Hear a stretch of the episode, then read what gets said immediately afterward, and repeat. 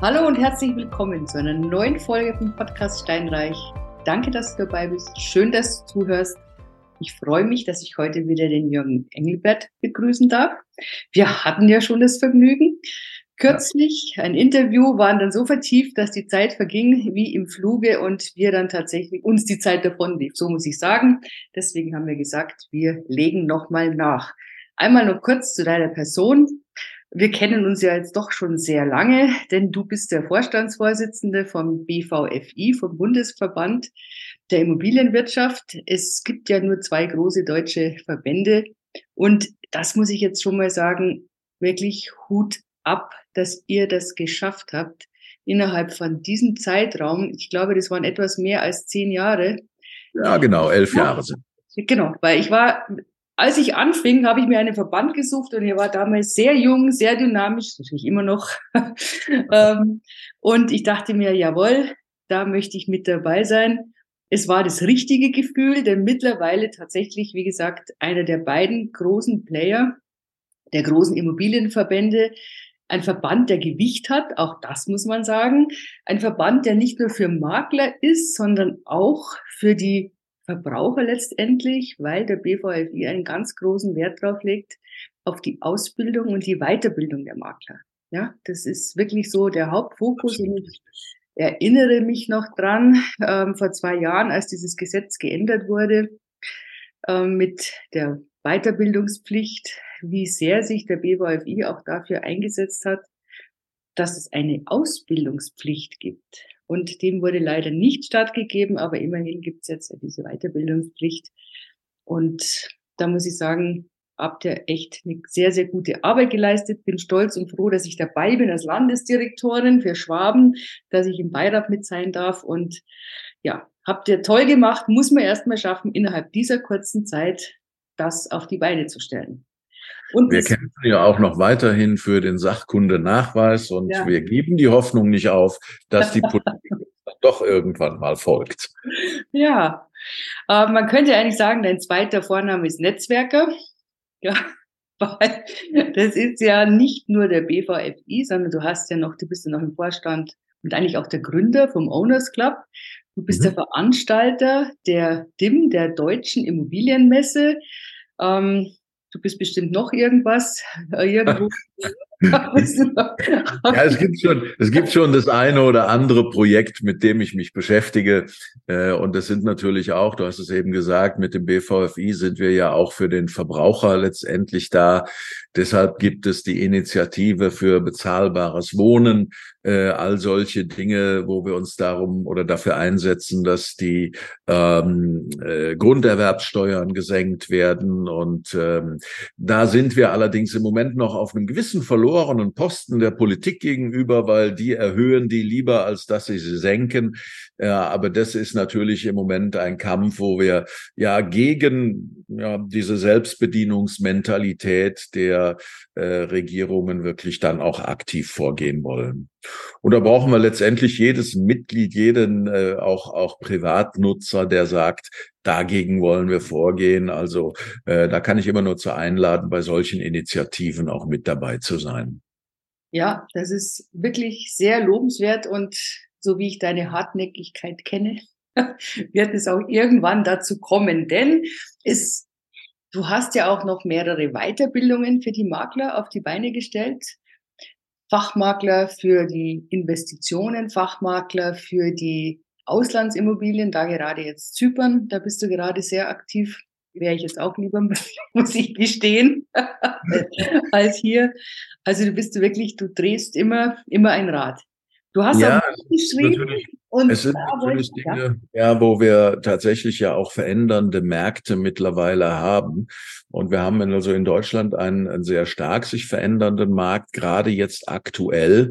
Äh, und ich habe immer so das Motto, dass man zur richtigen Zeit am richtigen Ort sein sollte.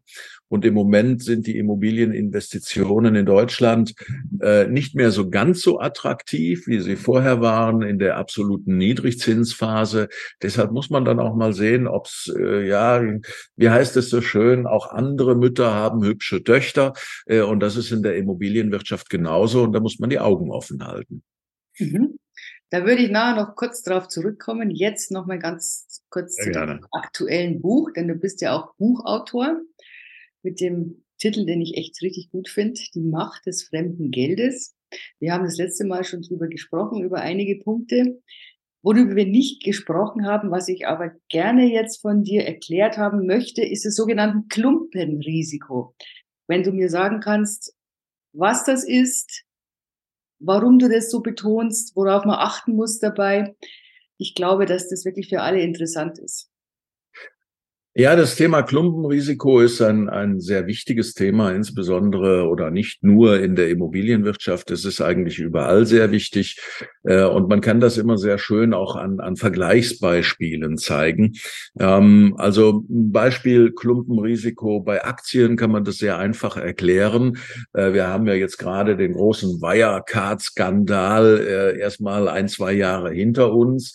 Das war ein Unternehmen, das wurde gehypt in der ganzen Welt. Geld und man hat gesagt, da muss man investieren. Ja, und wenn man dann im Prinzip sagt, okay, da sehe ich die Riesenchance, äh, mein Vermögen zu verdoppeln und zu verdreifachen und da stecke ich jetzt mal mein ganzes Geld rein, dann wird derjenige festgestellt haben, dass es von heute auf morgen nichts mehr wert ist. So, und das ist eigentlich sehr einfach erklärt, ein, ein, ein Klumpenrisiko. Äh, es gibt andere, die sagen, okay, ich würde mein Geld äh, am liebsten alles in Gold investieren. Ja, und wenn man dann irgendwo auf der Mine, auf der Welt irgendwo eine Mine findet, die jetzt plötzlich ganz, ganz viel Gold äh, äh ausspuckt, dann sinkt der Preis in den Keller. Oder andere gehen vielleicht auch her und sagen, na ja, ich nehme mein Bargeld und steck's unter die Matratze. Äh, auch das ist ein Klumpenrisiko, äh, denn dann irgendwann äh, passiert es, äh, ja, dass da jemand einbricht äh, und eben die Matratze mal anhebt oder eben es kommt zu einem Feuer oder zu einem anderen Schaden und das ganze Geld ist weg. Das ist einfach mal sehr bildlich dargestellt, ein, ein Klumpenrisiko. Und sowas gibt es natürlich auch in der Immobilienwirtschaft. Also viele Menschen träumen davon, ja, ich sag mal, in ihrer Stadt äh, direkt äh, quasi vor der Haustür, wo sie selbst wohnen, äh, ein Mehrfamilienhaus zu besitzen mit fünf oder zehn Wohnungen. Äh, und äh, ja, dann ist man da natürlich auch schnell mal in einer Summe unterwegs, die sich jenseits der Millionen bewegt. Und äh, dann hat man quasi sein Vermögen in dieses Objekt investiert. Und das ist natürlich ein Klumpenrisiko. Ja, und warum ist das ein Klumpenrisiko? Man sagt ja immer, Immobilie ist die, die sicherste Anlage. Aber was ist, wenn jetzt daneben ähm, oder äh, in, in drei, vierhundert Metern Entfernung wird jetzt eine Autobahn gebaut? Gut, die Wahrscheinlichkeit ist aufgrund der Grünen in Deutschland im Moment nicht so hoch gegeben. Aber letztendlich, es kann immer etwas im Umfeld passieren, äh, was den Wert der Immobilie äh, extrem verringert. Das kann auch sein, dass äh, im Nachbargebäude ein, ein Flüchtlingsheim gebaut wird, was die, den Wert der Immobilie herunterzieht. Ähm, oder mh, hm, ja, was ich auch sagen will, ist, dass ein Gebiet, ein, eine Region in Deutschland einen wirtschaftlichen Niedergang erfährt. Da sagt man, ha, was soll das sein? Aber ich kann es jetzt mal einfach sagen, nehmen wir mal das Ruhrgebiet, äh, wo ich jetzt hier selber ansässig bin. Äh, da wurde dann irgendwann mal die Kohleproduktion eingestellt und dann stand man erstmal vor dem Problem und hatte keinerlei Infrastruktur mehr in der größten Stadt Deutschlands mit fünf Millionen Einwohnern. Man hatte eine hohe Arbeitslosigkeit äh, und es hat Jahrzehnte gedauert, äh, das im Prinzip wieder zu ordnen, so dass sich auch Immobilienpreise äh, wieder ähm, nach oben bewegen konnten. Äh, Im Osten erleben wir das im Prinzip auch im Moment. Also da kann es immer wieder zu erheblichen Verschiebungen kommen. Nehmen wir Küstengebiete, äh, da kann es irgendwann mal mit, mit Flutkatastrophen oder sonstigen. Ähm, ich will jetzt nicht den Teufel an die Wand malen, aber es sind Dinge, die man berücksichtigen muss. Und es ist auch ganz wichtig, dass man dann eben sagt, na ja, äh, als Investor ist man dann sehr leicht äh, in der Situation zu sagen, da konnten wir nicht für. Das ist nicht unsere Schuld. Natürlich ist es in dem Fall nicht unsere Schuld, aber es war dann die Schuld, alles Geld an einem Platz zu investieren. Und das ist ein enormes Risiko. Ein letztes Beispiel nochmal, ähm, oder deshalb sage ich immer, es ist besser, an, an einem Platz oder nicht an einem Platz zu investieren, sondern zu sagen, ich mache lieber kleine Investitionen, einmal an der Nordsee, einmal in, in, in Bayern, in, in den Bergen, äh, einmal im Osten, einmal im Westen und sorge dafür, dass mein Risiko auch in der Immobilie ordentlich gesplittet ist. Und dann, ich sag mal, dieses letzte Beispiel noch in der Immobilie. Jede Immobilie ist ja auch so ein bisschen zu betrachten äh, wie ein eigenes Unternehmen. So, ich investiere da und dieses Investment soll letztendlich auch Geld verdienen. Äh, und dann muss ich diese Immobilie betreiben. Und dann muss man auch darauf achten, ja, dass man nicht alles in der gleichen Betreiberart investiert. Ich weiß, es gibt Leute, die sagen, nein, ich will nur in, in, in, in äh, Vermietungsobjekte äh, letztendlich investieren. Aber es gibt ja auch äh, Gewerbeobjekte, die durchaus interessant sein können. Und es gibt also auch mal Spezialimmobilien. Also es gibt Pflegeimmobilien, Denkmalimmobilien, Mikroapartments, äh, Konzeptimmobilien oder eben auch Ferienimmobilien, äh, die sehr interessant sein können. Und so ist also nicht nur die Streuung von, äh, von, von Norden nach Süden und Osten nach Westen wichtig, sondern im Prinzip auch eine Streuung des Risikos äh, in einzelne äh, Objektarten, unterschiedliche Objektarten. Und dann kennt man eigentlich kein Klumpenrisiko und ist damit wirklich auf der sicheren Seite. Vielleicht haben wir so auch noch mal so ein Beispiel, wo das Klumpenrisiko auch sich jetzt gezeigt hat äh, oder das Risiko, das war dann bei Leuten, die in Hotels investiert waren, die natürlich unter Corona sehr gelitten haben. Dinge, die wir uns vor zehn Jahren nicht vorstellen konnten, die treten plötzlich ein. Äh, und ähm, aber es ist über die letzten Jahrhunderte haben wir in einer sehr friedlichen äh, Welt gelebt. Äh, sind von allem verschont worden, äh, was man sich vorstellen kann. Äh, und jetzt passieren eben Dinge wie Corona, wie Kriege und, und ähnliche Dinge, mit denen man sich tatsächlich ernsthaft auseinandersetzen muss. Ja, das stimmt, das ist bitter. Und man sieht es auch, das Klumpenrisiko bei den ähm, Büroflächen zum Beispiel. Also die Büroflächen ja. sind natürlich nicht mehr so gefragt. Also ich kenne ganze Stockwerke von Bürogebäuden. Das sind die Leute im Homeoffice. Die Firmen befeuern das natürlich noch, weil die sparen sich Strom, die sparen sich ja. die Heizung. Ja, die verlagern dann alles auf die, auf die Mitarbeiter letztendlich. Das heißt, also ich sehe persönlich jetzt die Büroflächen auch ziemlich kritisch. Dann erinnere ich mal an die Ladenflächen von der typischen Schleckergröße. Kannst dich noch ja. erinnern? Ja, ja, ja, ja. Die waren ja überall, haben gutes Geld gebracht, aber als die weg waren, das war eine Größe, ganz ehrlich, du hast den, du hast den Niedergang zusehen können, ja. ja. Dann kam eine Bettenfirma und, und so weiter, zum Schluss der 1-Euro-Laden und irgendwann stand's leer. Ja, wir haben natürlich den, den, den innerstädtischen Bereich, die Fußgängerzonen. Wenn ich heute auch so in so kleinere Städte hineingehe, äh, mal hier Recklinghausen, Herne, auch Bochum. Es gibt überall Leerstände. Es gibt ja heute sogar Leerstände in den Einkaufszentren, mhm. die ja, ja. dort äh, wirklich neu stehen. Wenn ich sehe, wie da die Fluktuation der Ladenlokale ist, ist es tatsächlich ein Problem, was man bedenken muss. Und wer also wirklich, hm, ja, ich sag mal, sich darauf konzentriert und so hundertprozentig in diese Bereiche reingeht, dann ist er zwar Spezialist, äh, aber er kann dann doch sehr, sehr schnell in, in Probleme kommen. Außer wenn er dann vielleicht im Hintergrund auch wieder eigene Gewerbe hat, wo er sagt, okay, und diese Gewerbe bringe ich dann dort unter, äh, um, um ja Lücken zu füllen. Aber das ist ja eigentlich nicht Sinn der Sache, denn eigentlich soll man ja wenn man in eine Immobilie investiert, eine Immobilie haben, die auch äh, langfristig äh, ertragreich dann äh, bedient werden kann. Ja. Jürgen, wie hast du denn angefangen? Und was würdest du jemandem raten, wenn er anfängt? Du weißt ja, ich bin ein Fan davon, ähm, vorsichtig zu investieren, sprich ja. einfach mal genügend Eigenkapital anzusammeln, kleine ja. Einheiten kaufen. Keine Mikroapartments, muss ich ganz ehrlich sagen. Das ist mir zu eng, das ist mir zu, ja, zu eingeschränkt. Es ist mir auch zu teuer, weil du mhm. bezahlst auch die Möblierung mit. Und ich finde, oder ich finde, man kann erwarten, bei jungen Investoren, dass sich die mit der Thematik so beschäftigen, dass denen eben nicht alles abgenommen werden muss.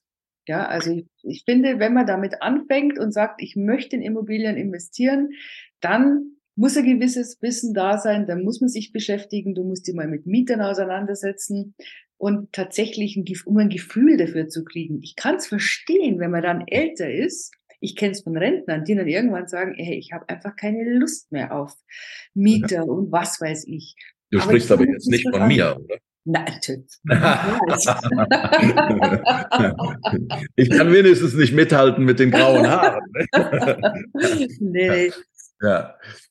Ähm, ich gebe dir recht. Also im Prinzip ist eine finanzielle Bildung auch erforderlich. Eine finanzielle Bildung in Immobilien.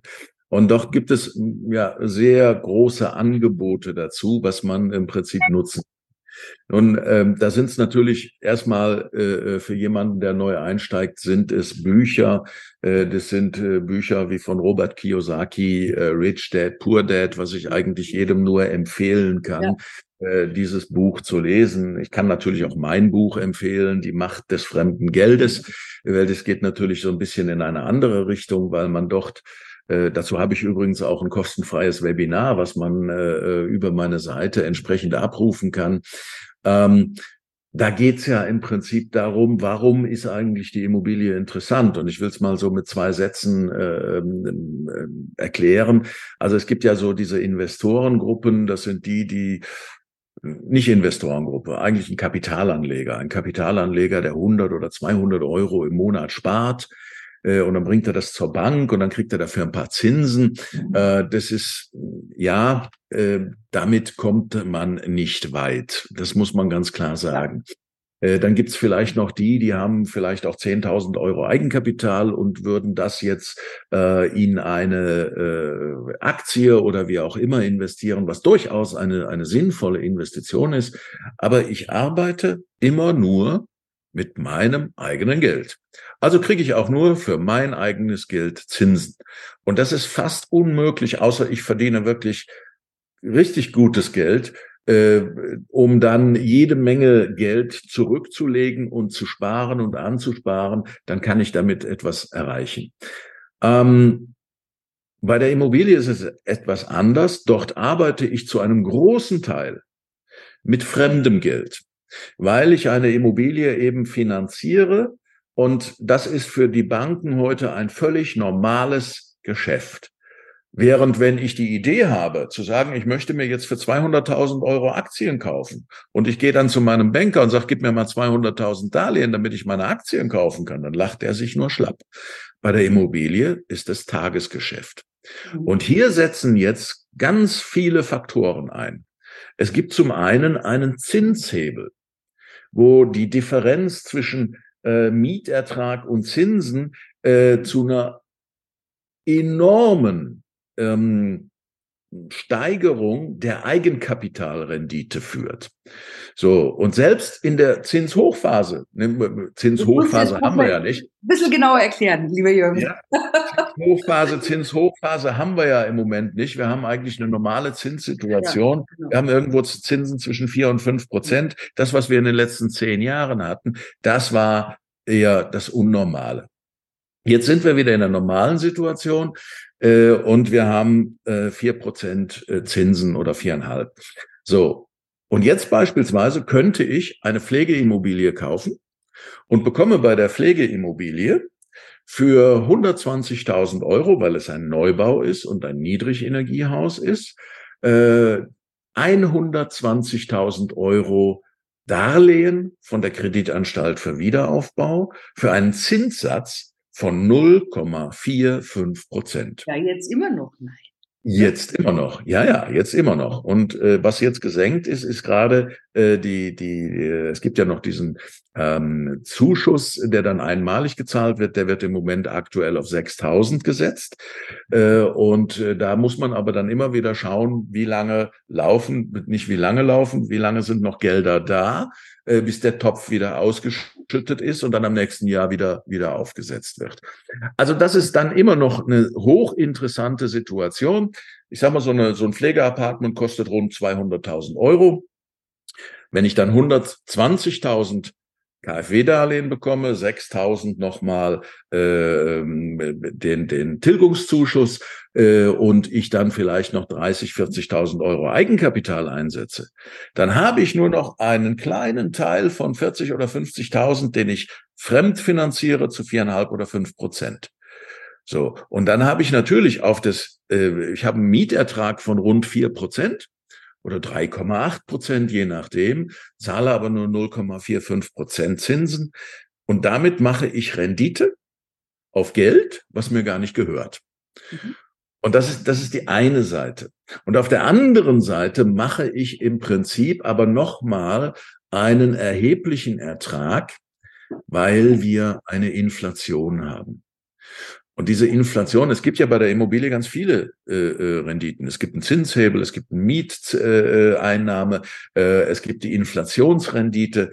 Und diese Inflationsrendite, die haben die meisten Menschen früher überhaupt nicht berücksichtigt.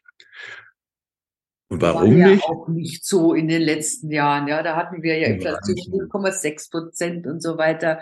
War ja. ja Marginal. Aber wir haben durchschnittlich, wir haben durchschnittlich schon über die Jahre immer 1,5 bis 2 Prozent Zinsen gehabt. Mhm. mhm. Aber für einen Immobilieninvestor haben wir die ja immer doppelt. Weil auf der einen Seite der Sachwert quasi zeitgleich mit der Inflation ansteigt. Also ich sag mal, nehmen wir nochmal die Pflegeimmobilie als Beispiel. Äh, die haben indexierte Mieten. Äh, und wenn wir in diesem Jahr eine zehnprozentige, äh, Inflation haben, haben wir auch eine zehnprozentige ähm, Mietsteigerung. Das ist nicht bei allen Immobilien so, lässt sich bei, nicht bei allen Immobilien so darstellen, aber da ist es so. Und da ist der Träger letztendlich die Sozialkassen äh, und auch der Staat, die das tatsächlich dann auch bezahlen. Das macht es sehr interessant. Mhm. Aber das Wichtige ist, ich sagte ja, wir haben diese Steigerung im Prinzip zweimal, weil mhm. auch mein Darlehen eben, was ich habe, ganz egal, ob bei der Kreditanstalt für Wiederaufbau oder bei der Bank, wird wertmäßig einfach zehn Prozent weniger. Und in der jetzigen Situation muss man ja ganz klar sagen, wenn heute jemand 30.000 Euro auf dem Konto hat oder 100.000 Euro auf dem Konto hat, dann bedeutet das, er hat im nächsten Jahr nur noch einen Wert von 90.000 mhm. oder eben einen Wert von 27.000. In dem einen Fall verliert der, ich sag mal Geldinhaber, fast 1000 Euro im Monat oder bei 30.000 fast 300 Euro im Monat. Äh, und das ja, ich sag mal, so schnell kann man das Geld ja gar nicht verdienen, wie wenn man es dann in Sachwerte anlegt.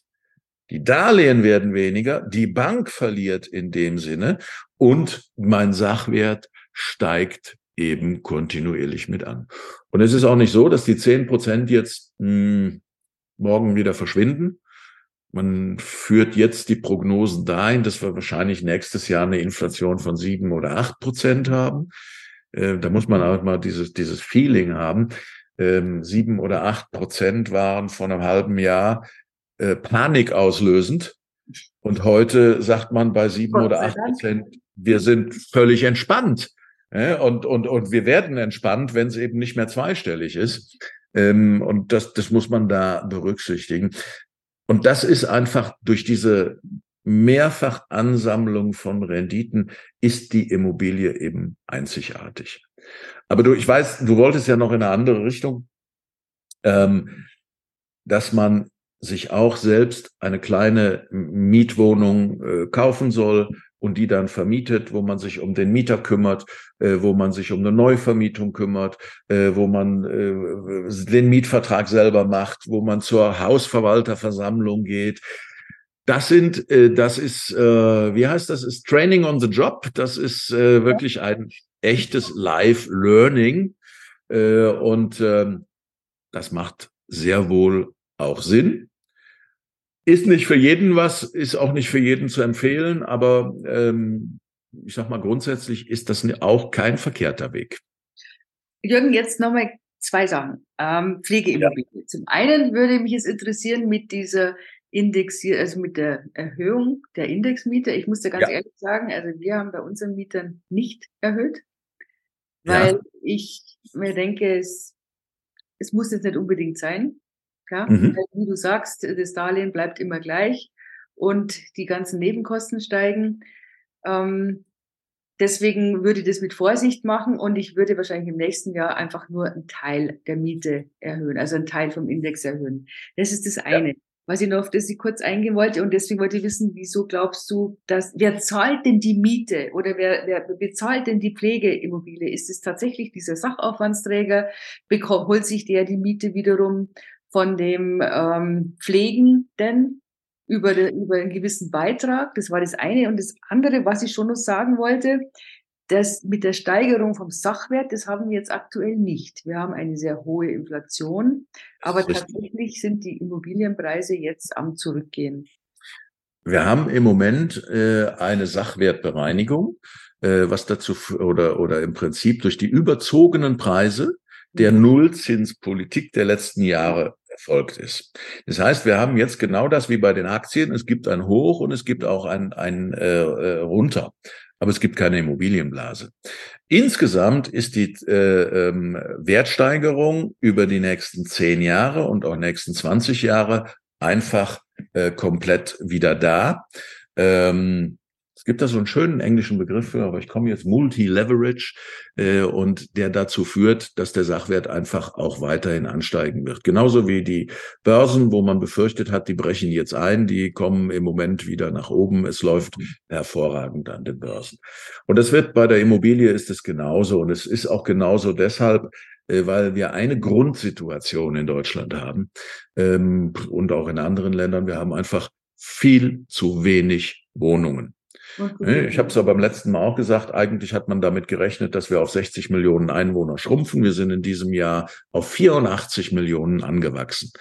Äh, konnte sich keiner vorstellen. Meine Prognose ist, Deutschland ist immer noch in der Mitte der Welt, ist ein Zuwanderungsland. Wir werden es erleben, dass wir auch, wir haben im Moment ein Wachstum von 300.000 Einwohnern pro Jahr. Mit jeder Flüchtlingskrise wird es mehr und wir werden mit Sicherheit in 10, 15 Jahren erleben, dass wir auch an die 100 Millionen Einwohner kommen. Dafür braucht man Wohnraum. Ähm, wir haben, sprechen davon, dass die Politik 400.000 Neubauwohnungen schaffen will, was sie nicht schafft. Äh, und damit haben wir eigentlich jedes Jahr einen Realverlust. Also wir haben eine viel größere Nachfrage nach Immobilien, als das Angebot ist. Und Angebot und Nachfrage regeln den Preis. So, und von daher werden die Preise der Immobilien auch weiter nach oben gehen, auch wenn sie jetzt mal ein kleines Stückchen äh, eine Delle ergeben. Und das andere, äh, dann hattest du gefragt wegen der Pflegeimmobilien. Äh, da äh, von der Pflegeimmobilie, da ist es tatsächlich so, äh, dass wir ähm, ja die Träger haben, die dann auch für die Miete aufkommen. es ist natürlich zunächst einmal wird gefragt, ähm, ähm, was der Mieter, ich will es mal Mieter nennen, oder der zu Pflegende, der muss natürlich seinen Eigenanteil aufbringen. Aber wenn wir uns das jetzt mal anschauen, ähm, die Pflege in einem Pflegeapartment kostet also drei bis 4.000 Euro. Und davon ist der Mietanteil wahrscheinlich irgendwo 400 oder 500 Euro. Selbst wenn die jetzt 10 Prozent ansteigt, mhm. steigt die in einem verhältnismäßig geringen Anteil. Und wenn der jetzt seine Miete nicht mehr aufbringen können, dann äh, springt im Prinzip der Sozialträger ein, äh, mhm. entweder die Krankenkassen, die Pflegeversicherungen, die Zusatzpflegeversicherungen, die dann im Prinzip auch dafür aufkommen. Weil wir sind bei einem solchen Objekt, anders als wie du es gerade beschrieben hast, quasi in einer gewerblichen Vermietung. Mhm. Wir vermieten ja die Immobilie an das Rote Kreuz, an, an äh, wen auch immer, die das, die, die Immobilie betreiben und die sich dann das mit den Pflegekassen letztendlich abrechnen. Du sagst, ich habe eine private Wohnung vermietet äh, und ich will meine Mieter jetzt nicht noch weiter belasten. Ich will dafür sorgen, dass ich auch einen glücklichen Mieter habe. Auch das ist ja eine eine Sache, wo man sagt, äh, äh, ich muss meine Kunden zufriedenstellen. Denn letztendlich ist es nichts anderes als ein Kundenverhältnis. und ich muss meinen Kunden zufriedenstellen. Ich muss ihm auch die Möglichkeit ergeben, auch in Zukunft noch ich sag mal sogar gerne die Miete äh, zu zahlen und bei mir wohnen zu bleiben. Und da sind solche Dinge auch richtig. Aber jetzt haben wir genau die Situation, wenn du nur in Wohnimmobilien investiert hast, haben wir die gleiche Situation wie am Anfang besprochen. Wir haben Klumpenrisiko. Äh, bei der Pflegeimmobilie machst du dir darüber überhaupt keine Gedanken. Da sagst du, da zählt dann am Ende, äh, ich habe einen gewerblichen Mieter und der muss seine Miete bezahlen und, und fertig. Aha, ja, also muss ich sagen, interessanter Ansatz. Hatte ich so nicht auf dem Schirm bei den Pflegeimmobilien. Muss ich ganz mhm. ehrlich sagen, für mich war Pflegeimmobilien deswegen ein interessantes Thema, weil wir einfach immer alle älter werden, weil die Gesellschaft mobiler ist. Ja. Wir haben nicht mehr die, also die Frauen arbeiten dann und haben keine Zeit, die Eltern zu pflegen, so wie es halt einfach in den letzten Jahren, Jahrzehnten, ja, Jahrhunderten war. Deswegen ist für mich jetzt Pflegeimmobilie tatsächlich wirklich ein Thema, wo ich sagen muss, das hat Zukunft und das, wir brauchen das. Es hat nicht nur Zukunft, es ist halt so, dass wir auch da, wir haben ja nicht nur zu wenig Wohnungen in Deutschland, sondern wir haben noch viel, viel weniger äh, Pflegeplätze in Deutschland. Und der Bedarf an Pflegeplätzen, wie auch an Pflegepersonal und all diesen Bereichen, äh, der ist so groß, dass wir ihn über 20 Jahre hinaus nicht decken können. Also von daher ist die Pflegeimmobilie heute eine der sichersten Anlagen überhaupt, die man hat. Aber, das muss man sagen, wir hatten quasi eine Nullzinspolitik. Das heißt, wir haben irgendwo 0 oder 0,5 Prozent Hypothekenzinsen gehabt und hatten einen Mietertrag von 3,5, 3,8, 4 Prozent. Dann war das alles relativ einfach. Dann konnte man auch sagen, okay, ich finanziere das mal mit 90 Prozent äh, und der Rest trägt sich eben durch den Zinshebel und all diese Dinge. Das ist jetzt eine andere Situation. Das heißt, heute habe ich einen Zins, der entspricht quasi der Mieteinnahme und muss aber auch noch tilgen.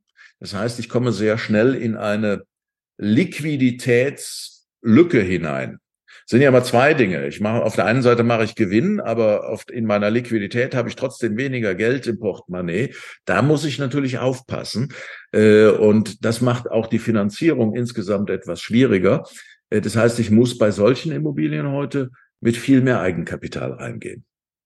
Also da sollte man schon, wenn man keine KfW-Mittel bekommt, wenn man KfW-Mittel bekommt, ist wieder alles gut. Mhm. Ja, aber wenn man keine KfW-Mittel hat, weil es eben äh, ein, ein Gebäude ist, was schon zehn Jahre alt ist oder so, dann hat man da natürlich andere äh, Liquiditätsbetrachtungen. Insgesamt immer noch hochrentabel, aber man muss die Liquidität im Auge behalten. Da hast du recht. Auf der anderen Seite muss ich dir ehrlich sagen, wenn du jetzt 200 Euro nimmst und in Sparschwein steckst, oder du nimmst 200 Euro und zahlst einen Kredit ab, da zahle ja. ich einen Kredit ab. Weißt du, wie ich meine? Ja, absolut. Tatsächlich mehr, weil, wie du vorher schon gesagt hast, der Immobilienmarkt, der ist wie alles, in, es geht in Wellen. Es war Anfang der 90er, war in München eine Hochzeit. Teure Immobilien, alles. Ja, Ende ja. der 90er ging's runter. Mhm. Und war dann auch erstmal zeitlang weiter unten als Anfang der 90er. Ja, ja. für diese Preise lachen wir jetzt. Ja, das Keine Frage. Einfach Keine Frage. und jetzt geht es wieder runter, dann geht es aber wieder rauf. So ist es halt. Und man muss auch noch betrachten, wenn wir jetzt mal den Münchner Markt sehen, der Münchner Markt müssen wir ja vergleichen auch mit London, äh, mit Barcelona, mit Madrid, mit vielleicht New York, mit anderen Städten. Früher hätte man auch gesagt Moskau, da vergleichen wir jetzt gerade nicht mit. Aber letztendlich sind wir in diesem Vergleich in den Metropolen in Deutschland immer noch am unteren Level. Und da gibt's, da sieht man, da sind auch noch, da ist immer noch Luft nach oben, obwohl für manche die Münchner Preise nicht mehr nachvollziehbar sind. Äh, aber das ist eben der Punkt. Es gibt bei der Immobilie so viel Betrachtungsweisen und deshalb finanzielle Bildung in Immobilien sehr, sehr wichtig.